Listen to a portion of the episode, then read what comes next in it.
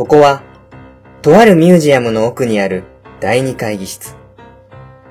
普段めったに使われることのないこの部屋で、夜な夜な開かれる謎の集会があるという。妻の厳しい視線を交わし、社会の荒波の上をさまよう。そんな二児の父親たちが集まり、ただただ親バカな話を語り合うその集いを、人は、虹パパ評議会と呼ぶ。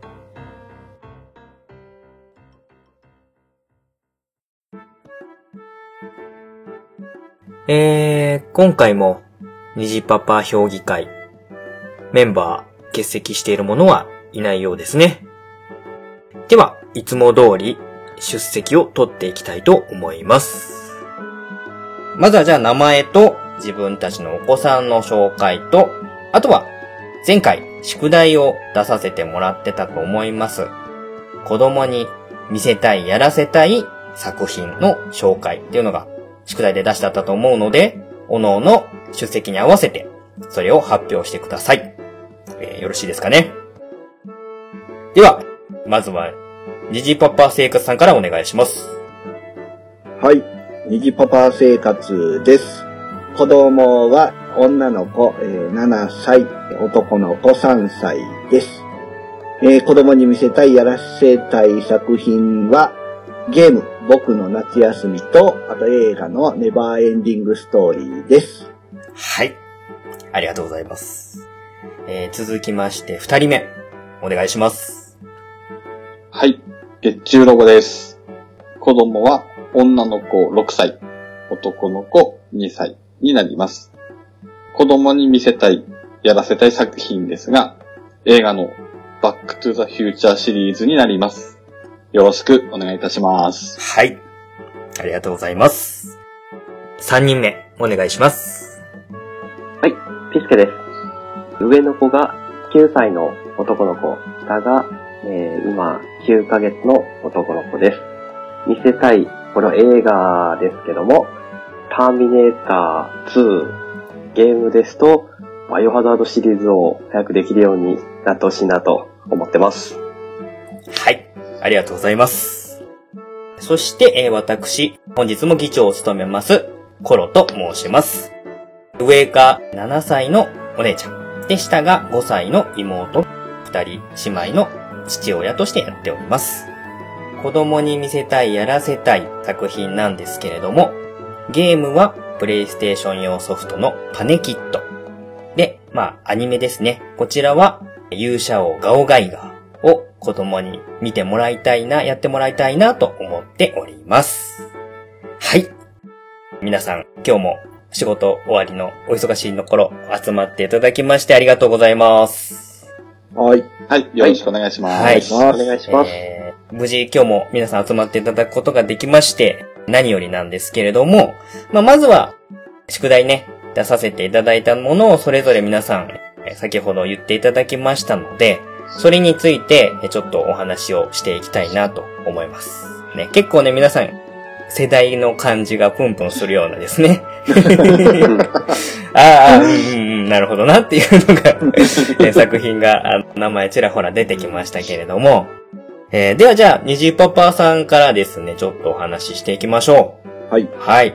えー、にじパパさんの子供に見せたいやらせたい作品は、えー、ゲームが僕の夏休みシリーズ。はい、これは、特にそのシリーズ何がっていうのは？いや、特にね、シリーズは決めてはないんですけど、本当はね、えー、ダウンロードで、はい、なんか欲しかったんですけど、ダウンロードがね、ないのかな、なんかソフトしかなくて、うん、で、ソフトもあんまり中古値下がりしないんですよね。そうですね。あの辺はなんか一定の人気があるというか需要がある感じですもんね。はい、そうなんですよ。うん、そんな中ですね、たまたま妻の実家からもらったソフトの中にですね、プレイステーションの僕の夏休みがありまして、はい、で、うん、子供がね、ずっと、まあ僕夏はしたいって言ってたんで、うんうんお、これは良かったと思ってね、えー、それをさしてるところですかね。うんうんうん、はい。じゃあもうすでに実践し始めてる感じですかね。そうですね。うんお子さんの反応はどんな感じですか？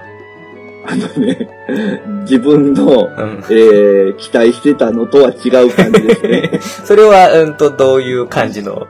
うん、例えばですね、うわ、か、うわ、この廊下暗、怖っ、とかね。階段を降りるムービーだけ見て、めっちゃ怖いわ、とか。テレビを見ているですね、妹ちゃんの前をですね、僕くんを動かしてですね、めっちゃテレビの邪魔しよるなとかね。うん、その辺はもうなんか子供ならではの感じ。まあ、素直にその反応を出してるんだと思うんですけど。あの、いや、もっと庭出たりできるよとかね。いや、もっとあの森の中入っていったりしてもええよとか言うんですけど、いや、森の中とか怖いし、思い通りには動かないですね。まあでも僕の夏休み自体も、お盆のイベントみたいなのがあったりするじゃないですか。ちょっとなんかこう、お参りの感じの、なんとも言えないこの独特の不思議というか、ちょっと不気味さもあるような感じのあったりもするので、怖いっていうのはわかりますね、なんとなくね。そうなんですよね。うん、まあ、ただね、まだ、うちの僕くんは、はい、えー、夏休み始まってね、3日ぐらいしか過ぎてない。そして永遠に3日から動かないね。起動されなくなってしまいました、ね。ああ、うんうん。じゃあ、お父さんの思惑は、あの、ちょっと外れたかな、みたいな感じですか、ね、あの、一番はね、お布団爆発で 爆笑して終わりました。まあね、まあ、昔のゲームなんでね、ちょっとその辺、今の子にやってみて合う合わないはもちろんあるとは思うんですけれども。でね、やっぱりね、今の、うん、その、プレイ状況、うん、液晶テレビの感じでやるとね、やっぱり画面、画像がね、荒くてですね。ああ、そうですよね。うん、なかなか厳しいですね。で、ポリゴンなんで、うん、えー、もうポリゴンが荒くてね、もう逆にファミコンとかスーパーファミコンのドット A の方が、まだできる感じですかね。そうですね。はい。なので、ちゃんとね、えー、僕夏3ぐらいのね。で、プレステ2ぐらいのね、やつの方がまだね、いいかなと思います。そう、手に入れてあげようかなと思います。わかりました。はい。で、あとは、えー、ネバーエンディングストーリー。はい。これはちょっとね。これはね、うん、えー、まあ、あの、まだ見せてもないし、子供にも言ってはないんですけど、これはね、奥さんとちょっと話してて、虹パパ評議会で いや、こんなん、お宿題が出たんやけど、どう思うっていう話をしてて、すごい、奥さんにその宿題の相談をするっていう。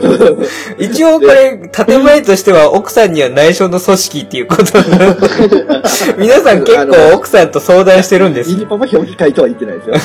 あの、いや、ちょっといろいろ話してて、パパとかと話してて、みたいな。で、ちっちゃい頃って何見たみたいな話をしたんですよね。はい。で、そうは振っときながら、えー、奥さんの答えを聞かずに、あ、そういや、ネバーエンディングストーリーとか見たよなね。で、奥さんも、ああ、見た見た、ファルコンだろみたいなね。うん、そういう話をして、あんなんて子供を見せたらどうやろなああ、いいじゃん、みたいな。そんな会話をね、えー、して、あ、じゃあネバーエンディングストーリーにしようってね、なりましたね。うんうん、なるほど。えっ、ー、と、ゲッチュさんもピスケさんもネバーエンディングストーリーはわかりますか？はい、知ってますね。うん、えっ、ー、と、ディズニーの作品ですよね。あれ、ディズニーの作品でしたっけ？あれ？あんまりディズニーの印象が全然知らない。あら、ちょっと思い描いてるのと違うかもしれないですね。ファルコンの顔が超でかい。なんあれは、何ですかね竜とも違いますもんね、あれはね。何ですかねうん、うん、うん。なんか、不思議な、毛がね。毛がふわふわの白い、なんか、鳥なんだか、獣なんだかちょっとよくわかんないような。ちょっと顔だけ見たら犬みたいな感じ。そうなんですよね。そうですね。はあ、ちょっとチェックしてみます。だいぶね、古い映画なんで。そうですよね。今見たらどうかなと思うんですけど、やっぱりすごい記憶に残ってるんですよね。なるほど。僕の中のイメージとしては、不思議の国のアリスタッチな感じかな。なんか、ね、不思議な、本当にファンタジーの、世界に迷い込んで、みたいな話でしたよね、確か。うん、確か絵本の中入っていくんですかね。うん。うん。僕も、ストーリーも、本当に、薄ぼんやりな感じが覚えてないですけど。ああ、そうですよね。うん、僕もだって本当に、小学生ぐらいだったと思うんですけど、僕はちょうどネバーエンディングストーリー見たのは。うん、多分一緒ですね。うん、うん、うん、うん。なので、そうですね。まあちょっともしかしたらピスケさん的にはピンとこない作品かもしれないですね。そうですね。うん、ないつ、いつやってたんですかね。これは、ちょっと今調べましょうか。えー、ネバーエンディングストーリー、ネバーエンディングストーリー。うん、もうね、当時その、まだ CG とか全然使われてないような特撮の感じでこう、撮影されてるんですよね。ああ、はいはいはい。だから本当にこのファルコンも顔だけで動かしてて、ひょ、あの、話するときだけアップみたいな感じのやつなんですけども。うんうん、結構ね、歌も印象的な。ああ、そうなんですね。そうですね。ね。うんうん、このテーマ曲はね、もしかしたらどっかで聞いたことあるかもしれないんですけど、えー、ネバーエンディングストーリーは、えーえー、1984年にアメリカで制作した。あ、でも、あれかな。当初ディズニーの資金でのバックアップを求めていたけど、交渉が決裂して、で、結局ワーナーがお金を出して、みたいな感じになったよってことが書いてありますね。へー。うんちょっと微妙に僕は生まれてなかったかもしれないですね。うん。ね。まだね、巷にレンタルビデオショップが出始めた頃に、レンタルビデオで借りてみた記憶がね、あるんですよね。うん。テレビの日曜洋画劇場とかでも何回かこう、ね、やられてたりするような作品ではあったんで、僕はどっちかっていうとこのテレビで見たような記憶の方が強いかなと思うんですけど。うん私、映画館で見ましたね。おおおはい、すごい。確か、親が試写会当たっ、ええ、一緒に行った記憶はありますね。はい。確かこれ、うんうん、あれ、2、3ぐらいまであったんでしたっけ？どうだったっけな、うん、なんかシリーズ。3までですかね、たったような気がしますね、うん、なんかシリーズはあったような気がするんですけど、わ、うんうん、かりました。まあちょっとね、あの僕も懐かしい映画作品の話が出たなと思って。ですよね。うん。当時そんなに今ほど気軽に映画館に行ってっていう感じでもなかったのかな？ちょっとまたね、あの感覚違うと思うんですけども。逆に古くて新鮮な感じで見れるかもしれないですね。この特撮っぽい感じで撮ってるっていうのは。うん。うん。うん。うん。まあちょっとこの辺はじゃあ、ぜひいつか見せたら反応教えてください。はい。はい。ありがとうございます。ではですね、続きまして、月中ロボさんの宿題に行きたいと思うんですけれども。はい。あれなんだっけな ネバーエンディングストーリーに夢中になって、月中さんの話を、な、何でしたっけ？えっ、と、バックトゥザフューチャー。あ、そうだそうだそうだ。あ、これもまた僕らの世代の感じのが来たなと思ったんで、そうだ。そうですね。これはシリーズはやっぱり一番最初のワンの、ね、そうですね。やっぱりワン、ツー、スリー、まあ全部は見てほしいんですけど、うんまあ、そうです。セットで、基本はね。そうですね。うん、うん、どうですかね。あ、でも、ケッチさんのところお子さんは車がやっぱり好きなんですもんね。そうですね。うんうん、下の男の子は、ええ、車大好きっていうのもあるので。であれば、あの、うん、もってこいの作品かもしれないですね。そうですね。うんうんうん。ゲチョさんはまあ、なんでこの作品を見せたいなと思ったのかちょっと聞きたいんですけれども。そうですね。まあ一番、まあ私が好きな映画ではあるんですけど、はい。子供に見せるのには一番わかりやすいタイムトラベルものかなって思うんですね。そうですね。うん。で、まあやっぱり少し古い作品にはなっちゃうんですけど、でも結構展開がやっぱりあの時間ギリギリの展開とかも面白いですし、うん、あとやっぱりそうですね。やっぱ思い出深いって言いますか。うんうん。3ですかね。最後、自分の未来はやっぱりこう決まったレールの上ではなくて自分の力で変えられるっていうお話があるっていうか。うん。ええ。なのでやっぱり、まあ、その面もやっぱり子供に、やっぱ何事もやっぱり諦めないでほしいなっていう、まあ意味も込めて、まあ楽しく見れるかなと思って、うん。はい、選びましたね。うんまあ、この辺は本当に名作の、まあね、映画市場にでも人気の高い作品ではあるんで、うん。うんはい。ね、あの、子供たちも見て損はない思い、うん作品だと思いますけど。うんうんうんそうですうん。ね。うんうんまあ、うん。まあ未来って言ってももう過ぎた。そうですよね。もう、もうそれよりも先に来ちゃってるのもありますもんね。そうですね。なので、うん。まあそこもまあちょっと違った意味で楽しめるのかなうんっては思うんですね。今の子たちにすれば。うんうんうんうん。うんまあ、未来がどうこうっていう話を抜いたとしても、話としてもすごい面白い作品だし、うん。そうですね。うん、これは確かに子供たち、まあ自分の子供たちもそうですし、うん。他のね、若い世代にも見てほしい作品だなっていうのはわかります。うん。うんはい。うんうんうんうんビスケさんはバックトゥーザフューチャーはわかりますか？あ、もちろん、はい。うんわかります。ワン、ツー、スリーも見ましたし、息子ももうワン、ツー、スリー見ました。ビスケさん、じゃあ、お子さんはどんな反応してたとかっていうのを？もう、すごく面白かったって言ってましたね。おー。ーこれはじゃあまあ、世代を超えて楽しめる作品っていうことはまあ、まずはビスケさんは証明してくれてるってことですもんね。そうですね。うんあの、うん。うん。それの他にも、えっと、最近見たやつですと、あの、ゴーストバスターズとか、はいはいはいはい、おはい。ー。はい今ね、結構あの、ね出てますもんね。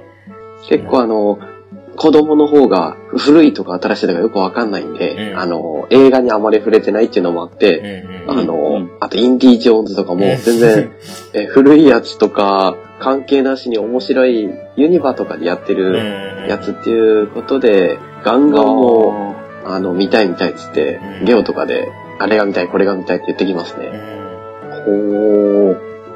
皆さんのお子さんは割と映画とか普段から見たりとか、まあ DVD 借りてアニメとかじゃなくって洋画とかっていうのは見たり平気でする感じですか？まあピスケさんのところはそんな感じでもう普通に見てる感じなんですけど、ケッチュさんのところは洋画とかは見せたりしうます？ちは洋画は見てないですね。うんうん、じゃあまあこれからってそう感じでか？ですすね。うんうん。うん。虹パパさんは DVD とかは洋画は見せたりします？うちも DVD は借りますけど、洋画は見ないですうんうんね。うんもう本当に子供、子供のアニメ。そうですよね。ばかりですね。うんうんうんうんそうするとじゃあ、これから先、意外とそういった方向で展開していくのも面白いかもしれないかなっていう感じは、ピスケさん以外はじゃあ、あるってことですよね。うんうんうんうん。そうですね。わかりました。うん。はい。ありがとうございます。じゃあ、えっ、と、まあ、流れでピスケさんのお話も行きたいと思うんですけれども、はい。えーピスケさんはターミネータはい、2ー2です。ね。うんはいこれはなんでこれを見せたい、残したいっていうのはありますか？うーん、多分、息子が好きなジャンルが、今日言ってた話ですと、パニックアクションみたいなんですね、どうも。うん。えっと、ディープインパクトとかを今日見たいとか 言ってまして、はいはいはい。へ他にもなんか最近、その、わーキャーって人が迫ってくる、インデペンデンスデーとかも面白かったんですよ。うん。息子と嫁と3人で行ったんですけど、うん。なんでその系は多分もう、勝手に見てきたらなと思って、アクションの方、ちょっと僕がアクション好きなんで見てほしいなと思いまして、うんうんうん。で、その中でも、映画の中で僕が一番好きなターミネーター2を見てほしいなと思いまして。はい。シュワちゃんのね、前世紀の一作でもありますからね。はい。あの、去年 USJ に行った時は、はい。まだ怖かったみたいで、もう目をつぶって 帰ったっていう感じだったんですけど、多分今年はいけるかなって感じですね。映画も今年から見出したんで。ワンだとね、もう完全に敵のロボットっていう感じになってますけど、2だと、はいシュワちゃんは味方についてくれるから、そうなんです。うん、そっちの方がやっぱり見やすいかもしれないですね。うん、そうですね。僕も2から見出したんで、うん、子供に見せたいっていうよりも一緒に見たいっていう感じですかね、どっちかっていうと。そうです。どういう感想を抱くのかちょっと聞いてみたいですね。うん、特に男の子なんかはね、いいかもしれないですね。そうですね。あとはじゃあ、バイオハザードシリーズをやらせたいっていう、はい、これちょっと僕、全然予想もしてなかったシリーズ名が出てきて、僕はもう、これはゲームが完全にダメな人なんで、うん、意外とこれハードル高いんじゃないのかなと勝手に思ってるんですけれども、その辺は割と大丈夫そうな感じですか？うーん、正直その、まだ全然触ってないので、息子の方が。そうです。本当に DS ですとか、あと、プレイ動画とか見てるのが、うん、マリオメーカーとかそんなんばっかなんで、うん、プレステ4とか3とか、その、VR で動ける FPS とか TPS とか、うん、そのあたりのゲームを一緒にしたいなと思って、はい。で、僕がバイオハザードシリーズ好きなんで、一緒にできたらなと思いまして、はい。まずじゃあ、ピスケさんがやらせたいとするなら、シリーズで結構出てるじゃないですか。はい。これをまずやりたい、やらせたいって感じあります？シリーズの中で言うと。そうです。ああ、5ですかね。5? あの、完全にその、今引っ張られてるんですけど、あの、ポキャストナリティの方がちょっとやってるプレイ動画を見まして、はい。はい、僕は息子とこうやってやりたいなーっていうのが、最近思うようになってきまして。多分5ぐらいまでになってくると、どっちかっていうと、こう、シューティング要素の方が強くなってきてる感じなんでしたっけ？そうですね。うん、あの、えっ、ー、と、背中から映ってる TPS 状態になってるんで、うん、ねうん、はい、うん。なんで、多分、同じテレビを見るってことになると、上と下で二分割されてやるってことになると思うんですけど、で、それで二人でやりたいなと思いまして。はい。はい。わかりました。まあね、一緒にゲームやるっていうのはやっぱり、父親としては結構憧れのシチュエーションみたいな感じのところはあると思うんですけれども。そうですね。DS は一緒にできないのがやっぱ一番問題ですかね。うん。なるほど。わかりました。はい。じゃあ、そんな感じで皆さんの聞かせていただいて、で、えっ、ー、と、最後にじゃあ僕の方なんですけれども、僕はゲーム系ポッドキャストやってますので、一応まあゲームの中から一本選んだんですけれども、パネキットっていうのを紹介したんですけれども、皆さんパネキットご存知ですか？パ、パネキットですか？パネキット。うん。あの、僕これ誰も知らないっていうのが一番ちょっと辛いなと思いながら。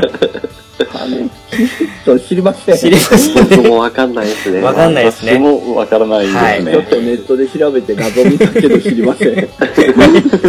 うん、あのですね、えっ、ー、と、わかりやすく言うと、レゴブロックとかみたいな感じですね。パネキットっていうのは、正方形のパネルがいっぱいあって、で、それをくっつけて、うん、くっつけるとこの、まあ、電気が通るみたいな道になるんで、で、それを例えばモーターにつないで、タイヤにつないでってやると車にできたりとか、えっ、ー、と、ジェットエンジンをつけると、エンジンになって、羽をつけるとそれで飛べたりとかっていうので、プレイステーション時代に出てた、結構ね、これ物理演算の計算を処理されていて、飛行機の羽の角度でこうしないと飛ばないとか、すごい。あの、風の抵抗を計算して、自動車のこの前のダウンフォースみたいなのをつけると、安定して走行するとか、っていうのができる、本当になんか、ある意味、ラジコンを一から本当に板から貼っつけて作っていくみたいなようなゲームでして、で、ボタン操作もこれをやるとこの動きになるっていうのをコントローラーで振り分けられるので、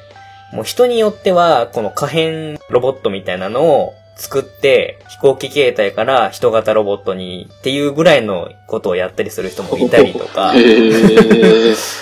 するようなゲームで、本当にレゴブロックで作って、それが実際にモーターとかつけて動かして遊べるっていうようなゲームで、うん。まあ、そういった動くものも作っていいし、的当てみたいな感じで、いかに正確に弾を的に当てられるかみたいな、そのエリアごとに競技みたいなのがあって、グライダーをいかに飛距離飛ばすかみたいなので試行錯誤したりとか、うん、その正確に射撃をするとか、レースで速くかあの走らせるものを作るとかっていうのがあのクエストみたいなのであって、それはやってもやらなくてもいいんですけども、自分で模型作って遊んでいくっていうようなゲームがこのパネキットっていうゲームなんですけれども、これはもうね、あの、完全にうちの娘たちはそういった作ったりとかするのが好きな子供たちなんで、はい、まあ、ブロックをそのままゲームの中に持ってきた感じかなということで、えー、やると意外とハマるんじゃないかなと。いや、これ面白そうですね。面白そうですね。そうなんですよ。はい。これもあの、実はあの、展示しようと思ってる作品の一つなんですけど。はい、これ隠れた名作ですね、本当に。これね、で、PS アーカイブスにあります、ね、あるんですよ。で、いいですね。ただちょっとね、難点なのは、これ、実はその、実機だとメモリーカード持ち寄って、対戦とかできるんですよ。この、例えばその、お相撲みたいな感じで、押し出して、落とした方が勝ちみたいな対戦をやったりとか、いろいろそういうのゲームができるんですけど、アーカイブ版だと、その辺がちょっとどうなのかな。多分、携帯機とかでやっちゃうと、対戦なんかは多分できないと思うんですけど。うんうんうん。ちょっとその辺は心配ですけど、一人でやる分には、多分アーカイブでやるのが一番手っ取り早いかなと。これ多分大人も楽しいはずです。これはいいですわ。これいいですね。ちょっと今20パパ評議会が外れてますけど、館長のゲーム話になってますけど、これはまあ、あのす、べてのお子さんにもやって面白いと思いますし、お父さん方も今話した感じだと良さそうな感じだったので、はい。いいかなと思って、これがまずゲームとしては一歩ですね。で、あとは、もう個人的趣味なんですけども、勇者シリーズの最終作である勇者オガオガイガーは個人的に見てほしいと。まあ、女の子なんでちょっと厳しいところはあるとは思うんですけれども、このあの熱い物語をぜひ、まあうちの子はダメでも他の子には見てほしいなっていうのがあって、ただ単純に。いいっすね。ピックアップしてみました。はい。というような話で、ちょっとね、あの、全然子供が関係ないような話になっちゃったんですけれども、はいはいはい。といったところで、まあ、宿題は皆さん、ちゃんと忘れずにやってきていただきましたので、聞いてくださってるリスナーの方は、自分たちもね、それぞれ、これ見せたいなって思ってるものあると思うんですけれども、僕たちが言ったような作品参考にして、それをまあ見せてみるもよし、やらせてみるもよし、自分たち世代のものも、このままなくしてしまうのには惜しいので、えー、ぜひぜひお子さんに教えていってほしいな。で、我々も引き継いでいきたいな、というのをちょっと気持ちを新たにね、思いましたので、うん、ぜひ自分たちの世代のものを残していきましょう。皆さん。はい。はい。ですね。はい。はい。では、今日の宿題はそんな感じにしまして、本題のえー、議題の方に入っていきたいと思います。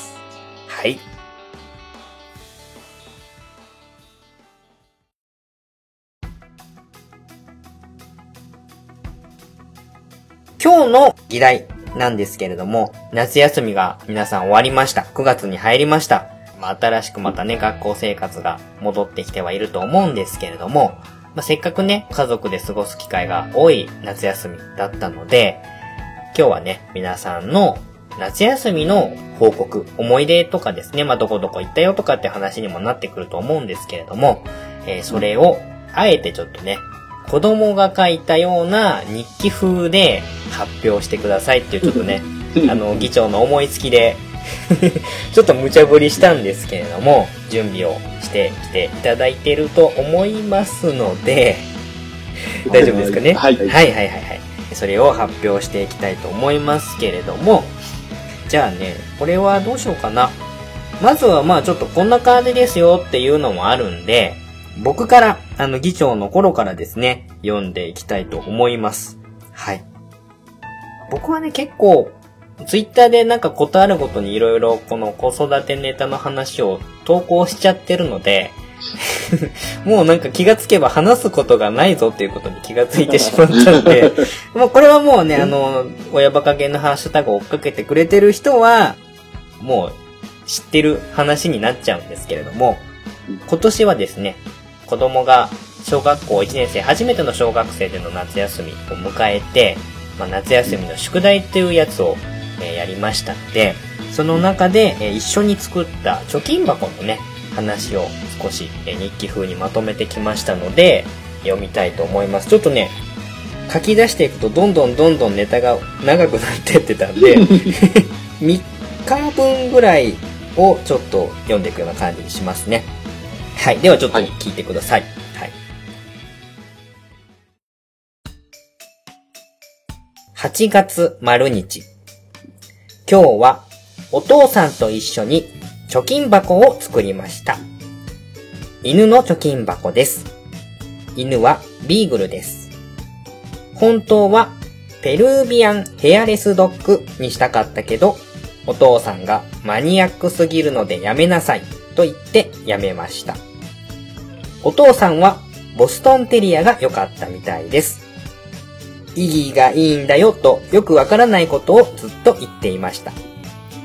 イギーって何？って聞くと、お父さんは砂のスタンドを使うんだ。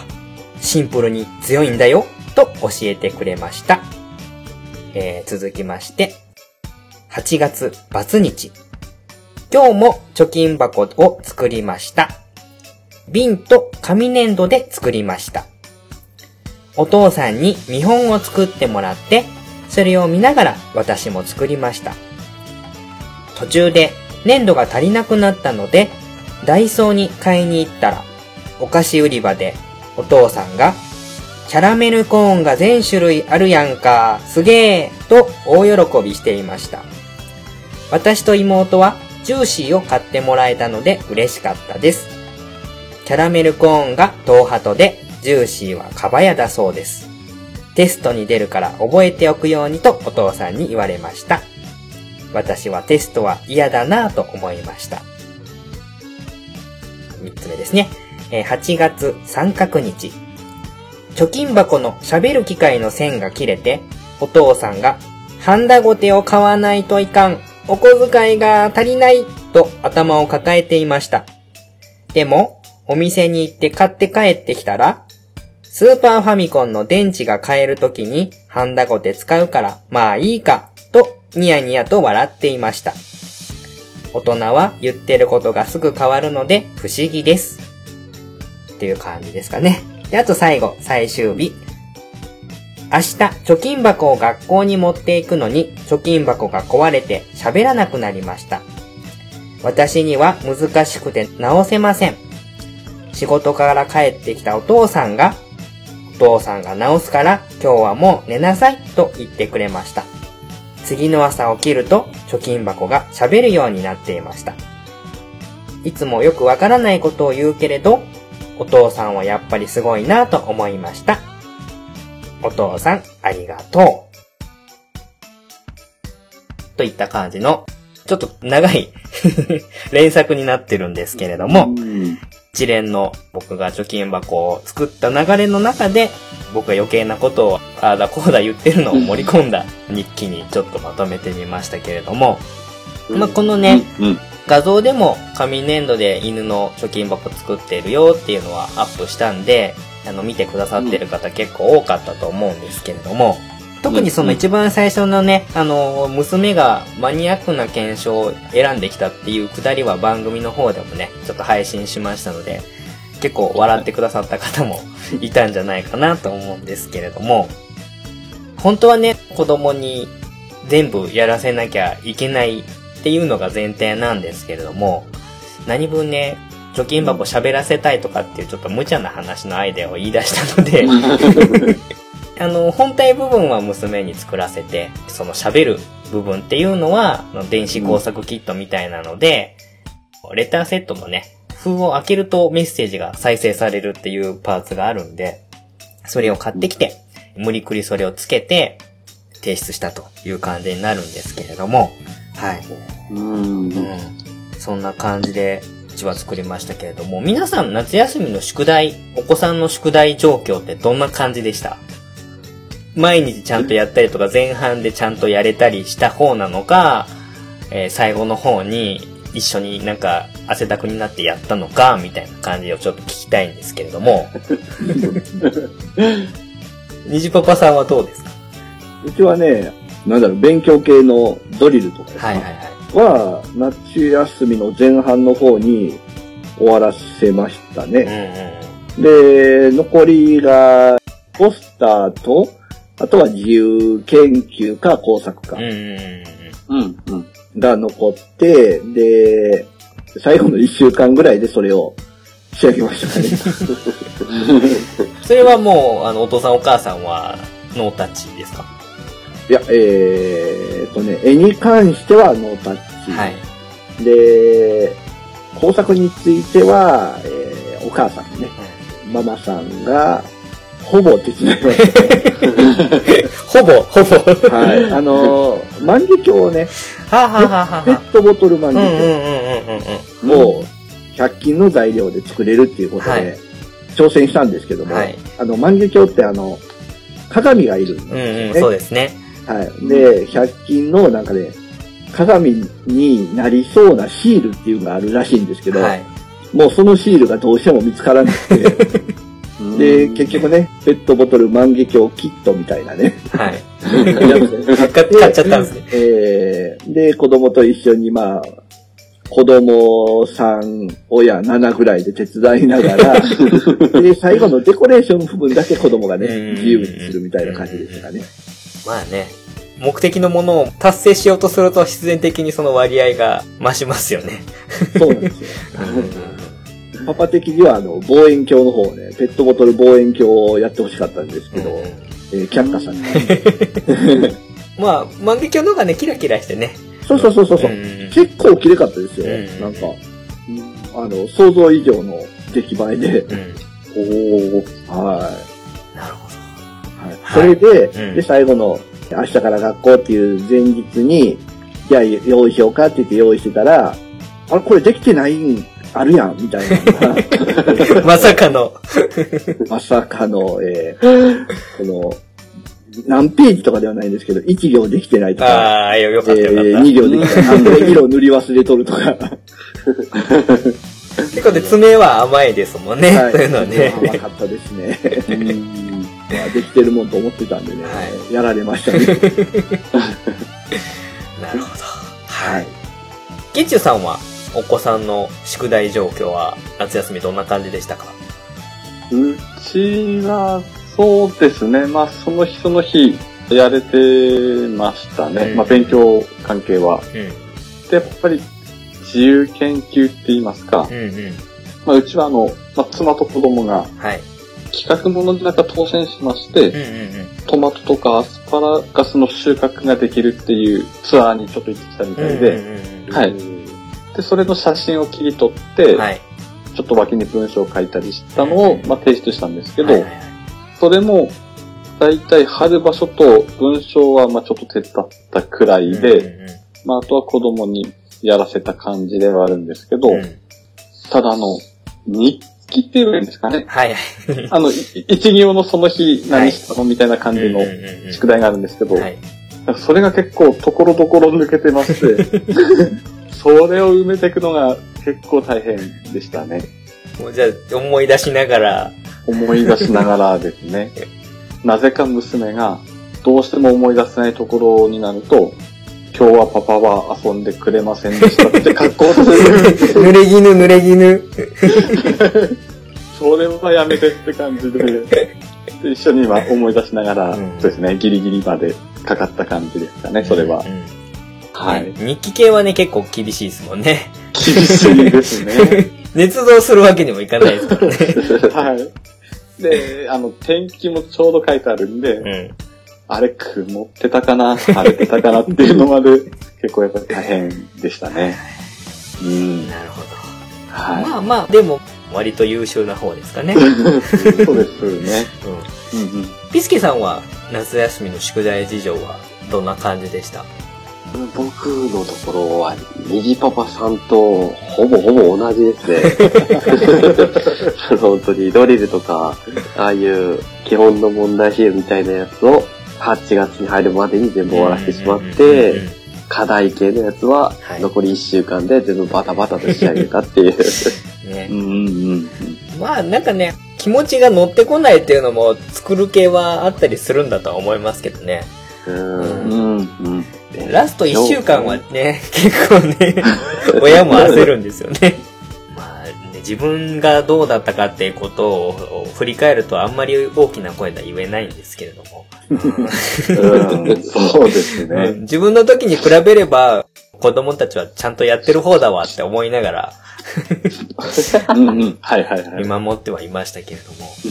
なるほどね。そんな夏休みといえば、夏休みの宿題事情もそれぞれの家であった感じですかね。うん。うん。ではですね、じゃあ続いて、えっ、と、じゃあ今度は、ピスケさんから行きましょうか。ピスケさん、月中さん、虹パパさんで、さっきとは逆に行きましょう。じゃあ。はい。はい。はい。僕とお父さんの誕生日にママが計画してくれた旅行で神戸に行きました。動物園と水族館に行ってお父さん、ママ、弟と楽しく見て回りました。初めての遠出の旅行に弟は戸惑っていましたが 僕はとても楽しかったです。うん。あと、インデペンデンスデイ、リターデンスを見に行きました。前の日にワンを見て、2日連続で見たので、とても楽しめました。お父さんとお母さんの喧嘩も映画を見て仲直りができました。映画最高。はい、以上はいです。。最後の方で若干ちょっと気になる、なんか事件めいたものがありましたけれども、まあ、そこはちょっととりあえず置いといて、はい、えー奥さんが企画してくれた旅行っていうことですかね。はい、そうです。うん好きなんですね。考えるのが。うん。ピスケさんのところは、なんかそういうのを好きなっていうのが、羨ましいなぁと単純に思うんですけども。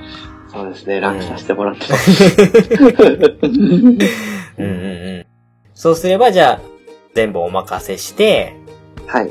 当日行ったっていう感じですかね。二人ついて行ったって感じですか。そうですうんうんうんうね。んはい。。ちなみに、なんかプレゼント的なものはもらったりしたんですか？あ、逆に、なんでしょう、iTunes カードが欲しいと思われてたみたいで、一応、その iTunes カードをもらったんですけど、はい。iTunes カード欲しいタイミングやった時は、欲しいゲームがあった時だけだったんで、今はまあ、あのうんそうでもないかな、みたいな。もう、全く使わないまま今チャージされてますね。まあ、いつかね、また日の目が見ることもあるかもしれないのでね。そうですね大事にと。っときましょう。はい。はい。で、えっ、と、まあ、映画に関しては先ほど、ちょっとね、話したところにも触れると思うんですけれども、はい。一緒に見に行って、はい。で、ちょっと気になるのは、お父さんとお母さんの喧嘩が、うーん、みたいなことを言ってたんですけれども、どうですか？なんかちょっと事前に揉めちゃったりしたんですか？いや、もう、しょっちゅう喧嘩するんですよ。あの、僕はクソガキですし、妻も妻で、本当に負けん気が強いんうで、ん。ちょっと腹立つこと言われると頭にすぐ血のぼっちゃうっていううん。感じの人なんで、じゃあ割と日常茶飯事的にちょっと喧嘩してはまた仲直りみたいなのがまあ一つのサイクルとしてはあるって感じでいいのかな？そうですね、うん。僕がどんどん成長してる感じですね、まあね、うん、男男子はね、徐々にね、あの成長していく感じですからね。はいあの、素直に言い訳をせずに、潔く謝るっていう。それ大事です。大事です。はい。そうじゃないと、何と怒る人もスカッと謝るっていうのを続けてます。そうですね。うん。それはすごく大事なことだと思います。ちょっとね、あの、その喧嘩がとかって言い出したんで、すごいなんか深刻なドラマチックな話が前にあったのかと思って、ちょっと心配したんですけども。はい。まあまあ、日常的な感じでね、言い合うぐらいのことであれば、僕が心配するほどのことでもなかったのかなと思って、ちょっと一安心しました。あの、もう正直見る気なかったんですけど、映画。もうプンって僕は顔、あっちに背けていたんですけど、絵がうるさくて見る、寝るに寝れなかったんで、仕方なしに薄目開けて見てたらもう、30分ぐらいしたら前のめりになって見てたんで、あ、面白かったな。評価低いんですけど、うん、結構、あの映画のおかげで終わった後にご飯みんなで食べに行って、語るっていうのができて助かりましたね。うん、うんいいですね。なんかやっぱり一緒のものを見に行ってその後感想を言い合えるっていうのはすごく羨ましいなと思いますよ。いや、ほんとそうですね。そう、うちなんかだって、ポケモンの映画見に行きましたけど、うちの奥さんは完全に僕にもう任せて去っていきましたから。いやいやいやいや、アニメの映画ですと、ちょっと偏りがある作品だと、ね、ダメですよね、うん。できれば一緒に見るのが一番いいんですけどね。そうですよね。わ、うん、かりました。はい。はい、そんな感じで、ピスケさんの夏休みの報告、え旅行と映画を見たよ、喧嘩仲直りしたよっていう お話でした。はい、ありがとうございます。はい、はい、ありがとうございました。はい。じゃ続きまして、ゲチュさんの方からね、はい。夏休みの発表をお願いします。はい。では、いきます。はい。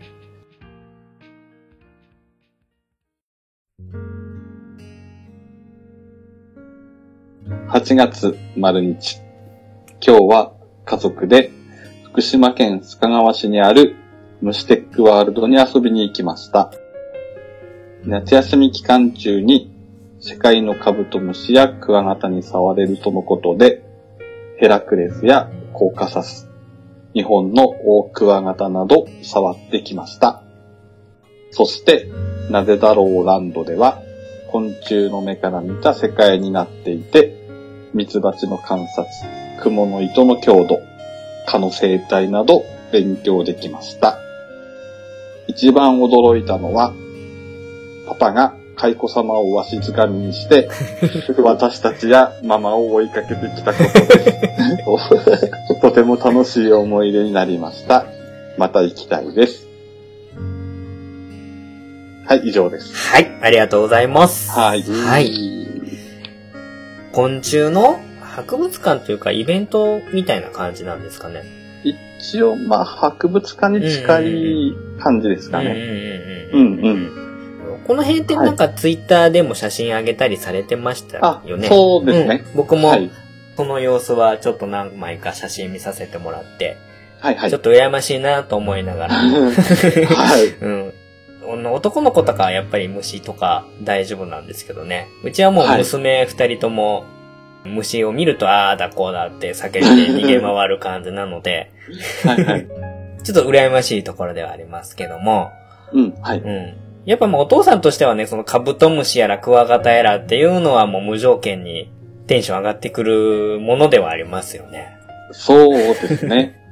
で、なおさら触れるっていうのがやっぱり大きくて、まあ、私も小さい頃行った時はあの、ガラスからこう見るしかできなかったのはあるんですけど、うんはい、もう実際触れるってことでやっぱり私の方が大興奮ですよね。大体あの、ありがちなパターンでね、お父さんが一人はしゃぐっていうね。そうですね。うん。なるほど、なるほど。いいですね。ね、家族で行くっていうのは、夏休みならではの感じではありますけど、うん。その、お蚕様を掴んで追いかけたっていう 一見はどういったシチュエーションでそうなったのかが、ちょっといまいち想像がつかないんですけど。その施設の中に、はい。蚕様の、なんていうんですかね、あの、桑の葉を食べさせてる場所があって、はい。まあそこもまあ自由に蚕様こう手に取って、まあ触れるっていう場所だったんですけど、で、最初娘が来て、見た瞬間逃げたんですね。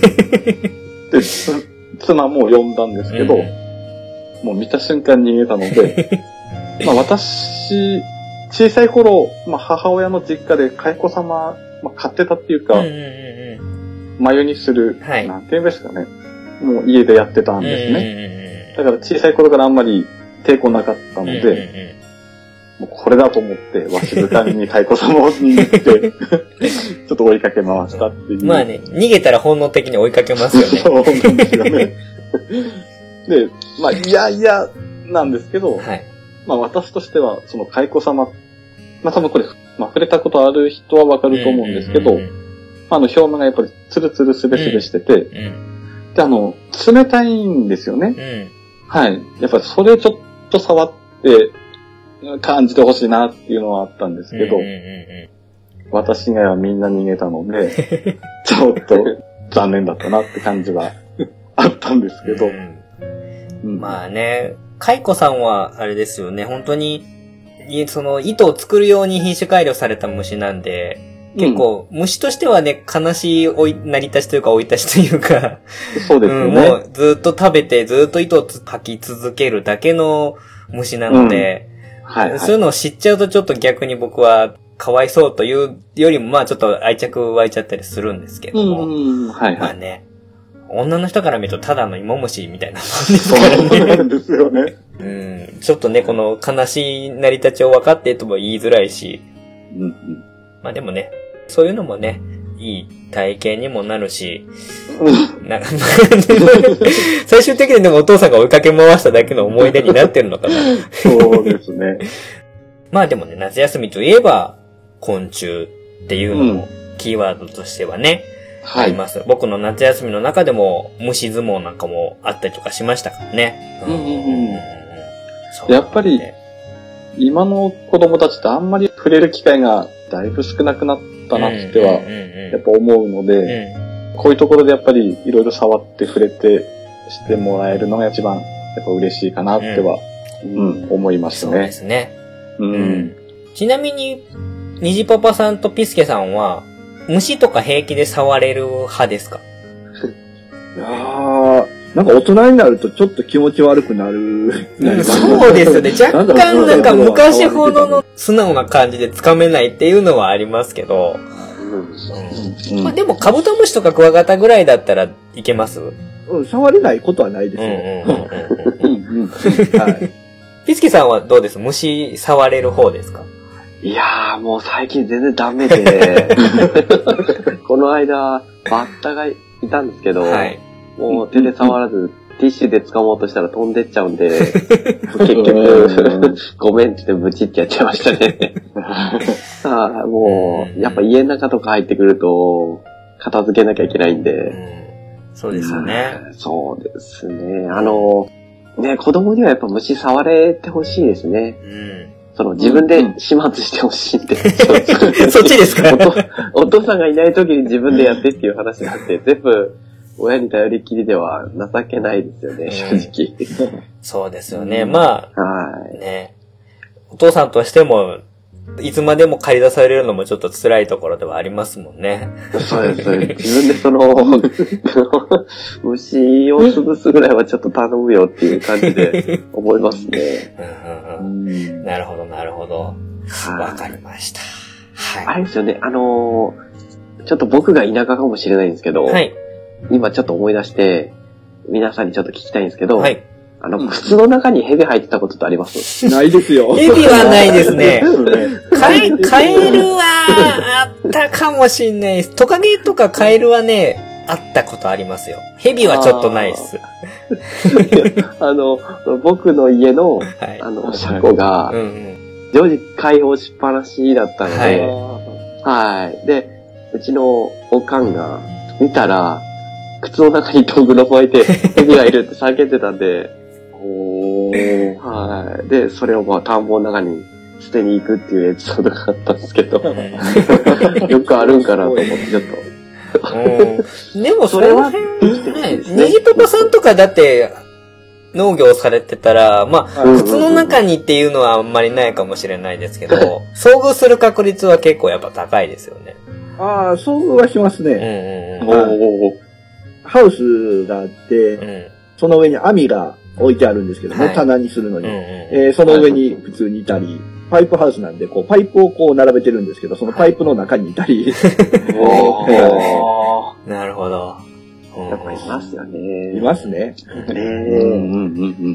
まあ、どこかしらに虫なり、爬虫類系だったりは潜んでるもんなんで、ね、うん、そうじゃなくたって家の中でゴキブリ出てきたりするわけですからね。そうですね。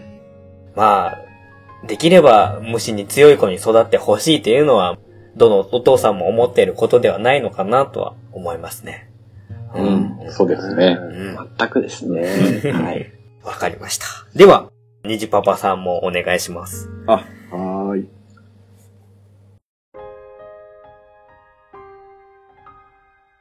今年の夏休みは、えー、いろんなところに出かけたかったです。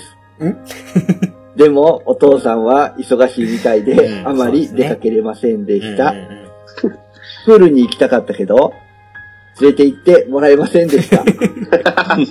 お父さんがたまに出してくれるビニールプールで我慢しました。たまにお父さんが一緒にプールに入ってきて狭かったです。みんなで隣町の花火を見に行きました。花火の音で弟が泣きました。蚊に刺されて痒かったです。夏休みの終わりにウミガメ博物館と美術館にやっと連れて行ってくれました。うん、ウミガメは大きかったです。美術館ではチームラボとゴミ太郎さんの展示がありました。お父さんが美術館の外の置物を見て、コアファイターみたいと言ってました。コアファイターって何だろう？家族みんなで出かけるのはとても楽しかったです。来年の夏休みはもっと家族で出かけたいです。はい、終わりです。はい、ありがとうございます。ねえ。まあ、虹パパさんはね、農業されてるから、はい。ね、僕らとまたね、休みの感じも思うようには取れないでしょうし、はい、ね、毎日何かしらね、やらないといけないっていうことがあるとは思うんでね、なかなか、どこか遠くに出かけるっていうのもまあ難しいとは思うんですけども、はい。うん。ツイキャスでプールに入って水ジャブジャブ寄せてる ツイキャスもあったなとかちょっと今思い返しながら聞いてたんですけれども。でもね、あの、そのウミガメ美術館ですかね、はいはいはい、に行けて、そのツイッターで僕もそのコアファイターみたいな話はちらっと 見たんであ、そこにコアファイター来たと思ったんですけれどもうんうん。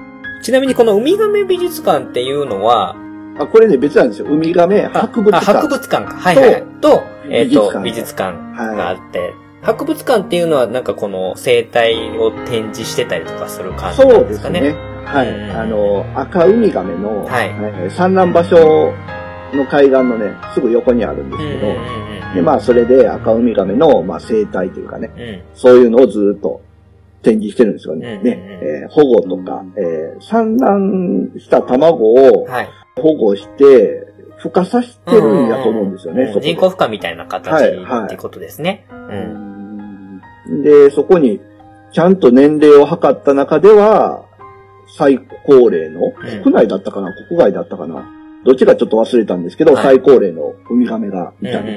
はい。そうすると基本はまあじゃあ、生きてるウミガメっていうよりは、その、いろんな資料とか展示をしてるっていうような感じなんですかね？いや、生きてるウミガメですね。あ、生きてるウミガメも見れると。はい、はあ、はあはあはあ、いいじゃないですか。その博物館の近くに、もう一個そのゴミ太郎さんの展示やってた美術館があったって感じですかね？ちょっと離れてますけどね。はい。たまたまちょっとイベントがあったらしい。うんうんうん、あった、あったらしいっていうか、あって、で、まあね、あの、誘われてですね、たまには行こうって言ってね。で、行ったんですよ。で、行ったら、あの、チームラボって皆さんご存知ですかね？チームラボうん、私は知ってますね。僕はちょっと聞いたことないですね。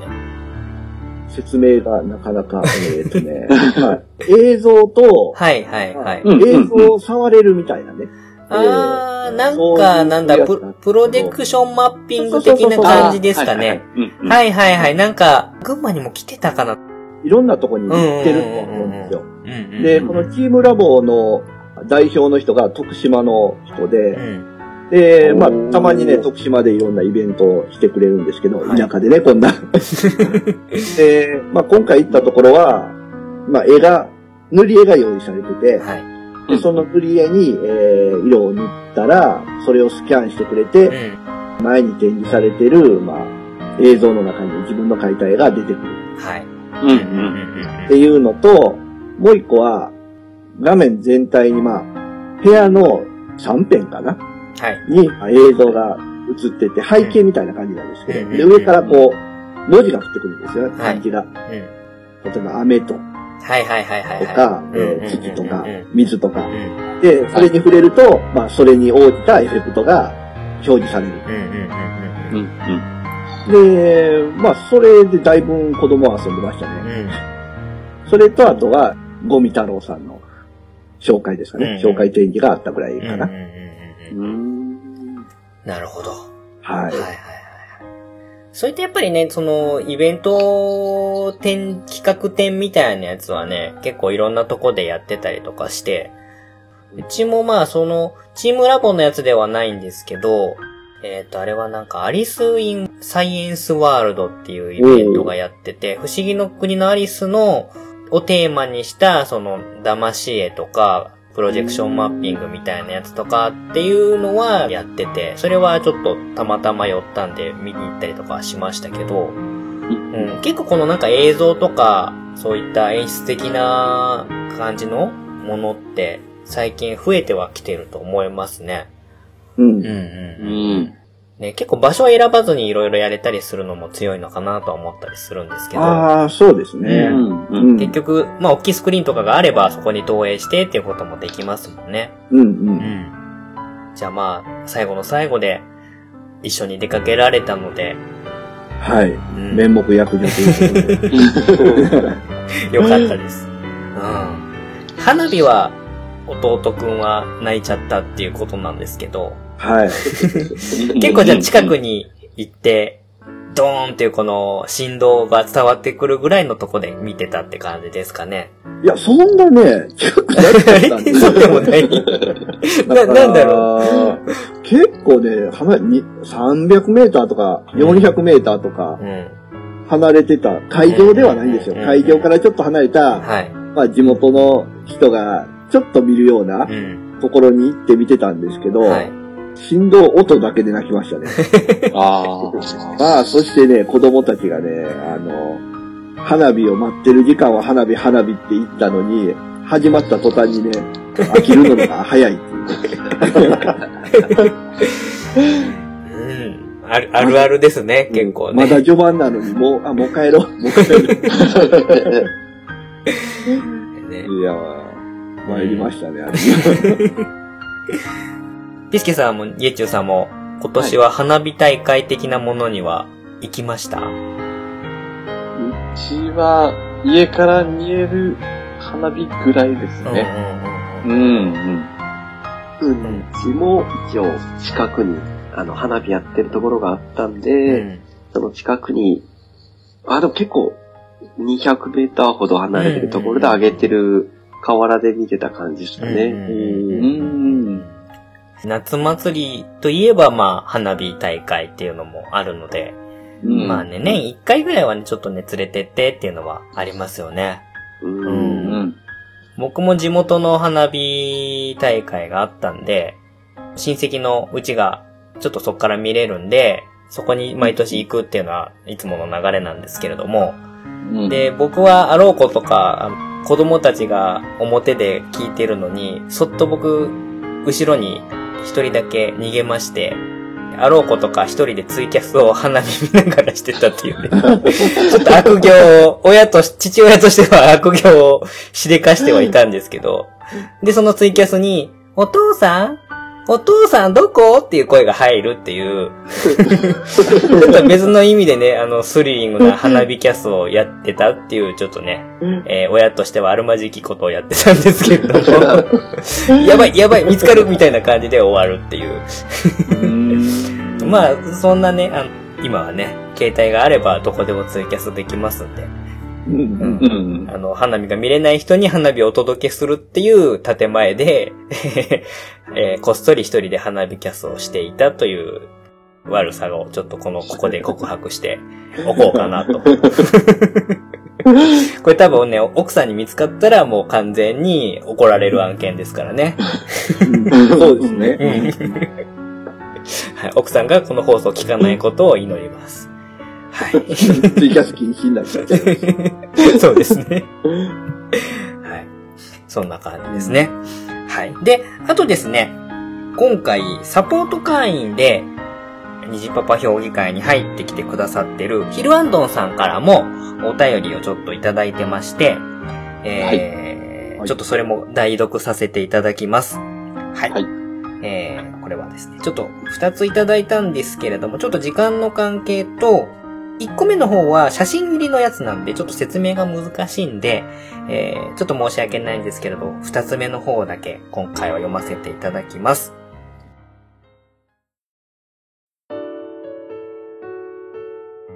7月にみんなでファインディングドリーを見に行きました。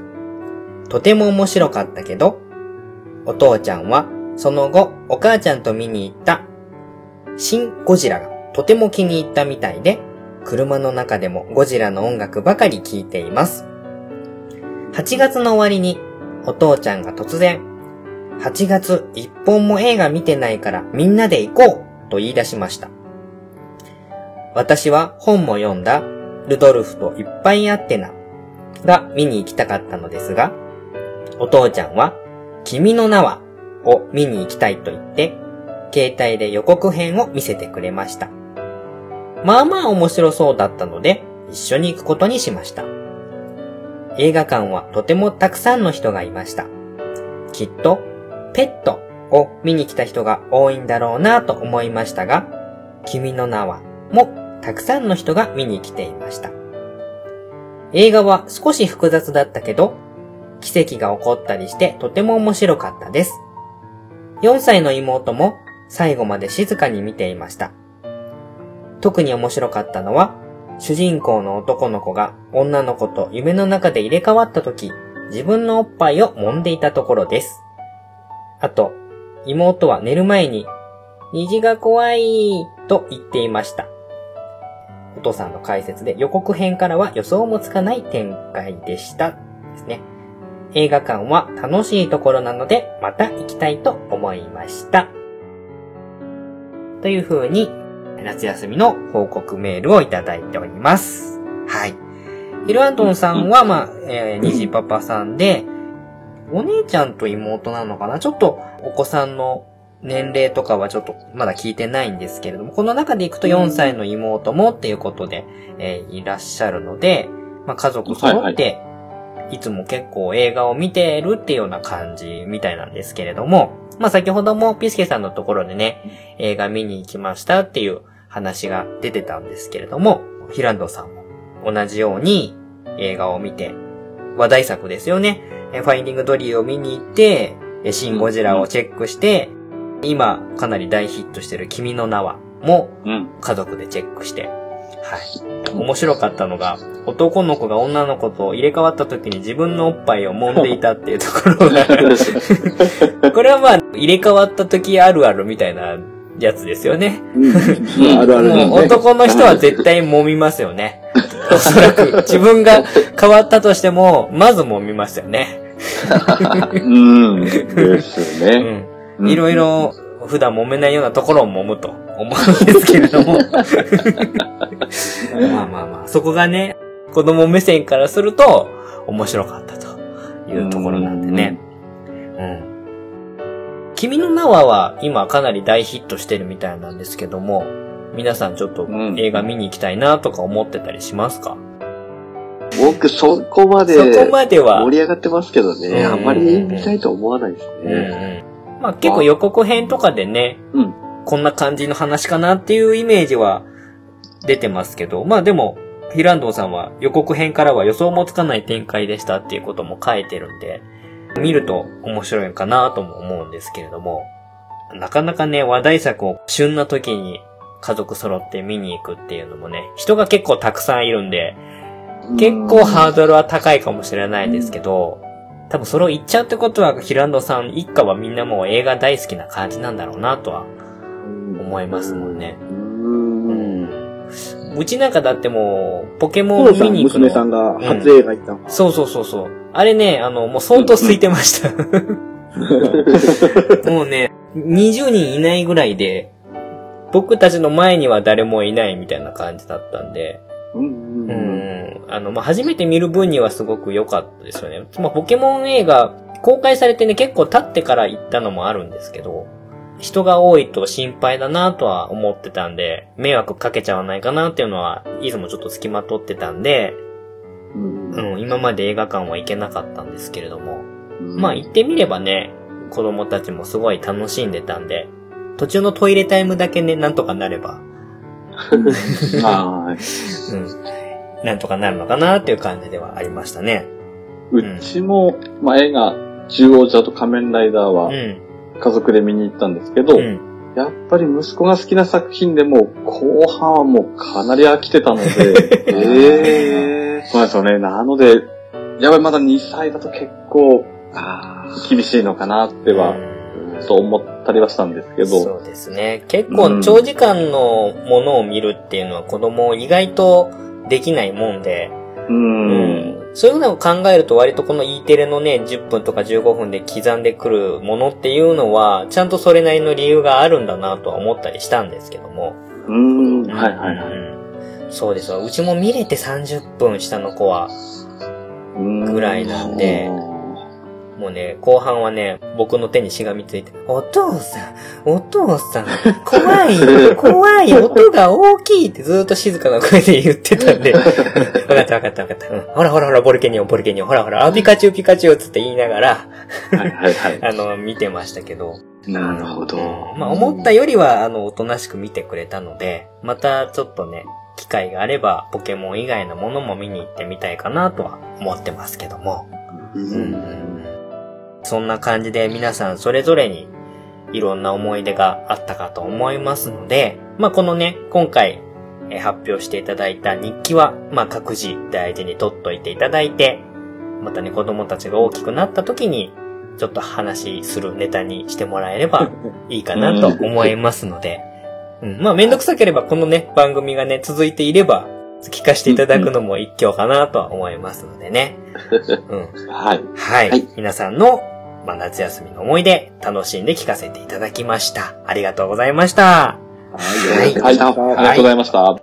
はい。といったところで、えー、今回の虹パパ評議会。まあ、今回はね、あの、議論っていうよりは、それぞれの過ごしてきた夏休みを発表してもらう会っていうことだったんで、そんなにね、突っ込んだ、揉めるような話はなかったんですけれども、またね、ちょっと今後、この虹パパ評議会の方向性をね、ちょっと若干左右しかねないような話もちらほらちょっと耳に聞いてきたりとかもしましたんで、ちょっとその辺の話もしつつ、次回の宿題の話もちょっとしていきたいなと思うんですけれども、えっ、ー、とですね、にじパパさんとテイタさんと僕とでちょっと収録させていただいたときに、えー、例の独身軍団。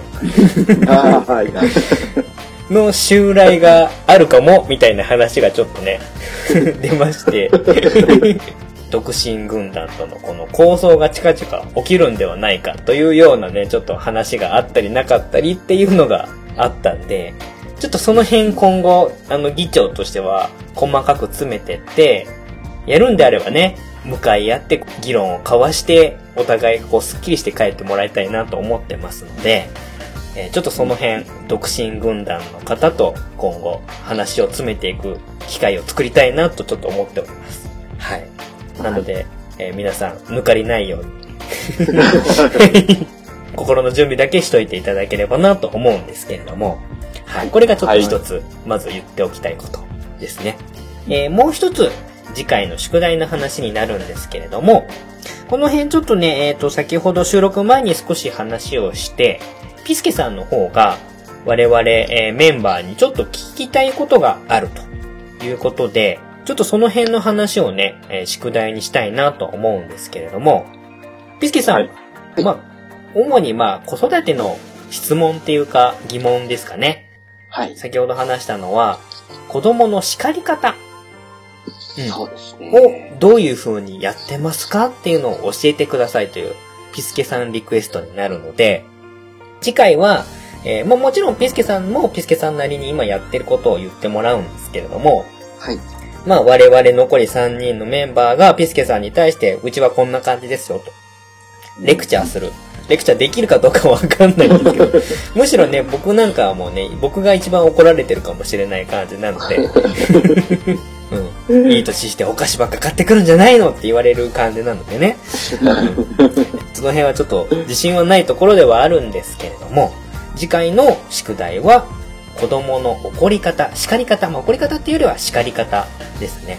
と突っ込んだ話でいけば、その叱った後のフォローみたいな話ももうちょっとできればなと思うんですけれども、うんうんうん、まあその宿題を各自ちょっと用意してきていただいて、まあ次回はどちらかっていうとその子供の育てる上での話をちょっと中心にしていきたいなと思います。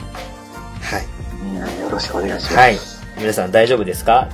僕みたいに一番僕、父さんが怒られてますみたいな方他いませんか？一応ね、怒られていようとも親は親なので その辺はまあ、それぞれのお話があると思いますので、えー、それを次回の宿題ということでやらせていただきたいと思います。はい。皆さんよろしくお願いします。はい、お願いします。はい、お願いします。はい。といったところで、今回の虹パパ評議会の、まあ、締めにしたいと思うんですけれども、ちょっととりあえず、まあ、皆さんの感想もちょっと聞いていきましょうか。今日の、えー、お話の感想。じゃあ、まず、虹パパさんから。はい。もうね、もう夏休みに、ちょっと今年の夏休みちょっと僕忙しくてですね。で、まあ、皆さんのこう話をですね、ああ、これぞ夏休みやなというね、思いながら、えー、聞いてきたわけですけども、ね、もうこれ、これを機にね、来年は どっか連れてってあげたいなと思いますね。うん、はい、うん。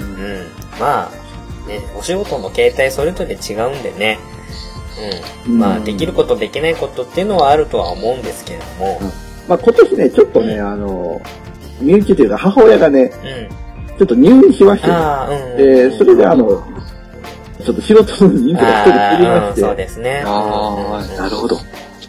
あの、全然命がどうこうっていうんじゃなくて、うん、その、肩の、なんで、五十肩というか、そういう感じの手術したんで、うん、そのせいでね、ちょっといなかったもんで、はい。まあ、子供にとってはね、あの、病院にお見舞いに行くっていう、そういう体験ができて、それはそれで良かったのかなとも思うんですよね。はい。まあ、来年はもうちょっといつも通りの、えー、夏休みが迎えれるんじゃないかなと思ってます。わかりました。ありがとうございます。では続いて、ゲッチュさん。はい。はい。やっぱり皆さんの思い出、夏休みの思い出聞くと、やっぱ結構羨ましい部分もやっぱりあって、まあ来年はまた違った形で、まあ、娘と息子にはちょっと、また新しい思い出作ってあげたらなっては思いますね。うん、はい、うん。まあね、夏休みは年一回あるもんなんでね。うん。始まっちゃえばもうあっという間に終わっちゃいますけど、そうですね。うん、まあ、できるだけ何かね、残してあげられるものがあればっていうのはやっぱり、親としてはね、はい、思いますもんね。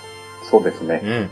わかりました。まあ、来年は、よりちょっと素敵な、もう何かができるように、はい。お互いちょっと考えましょう。はい。はい。じゃあ、ピスケさんもお願いします。はい。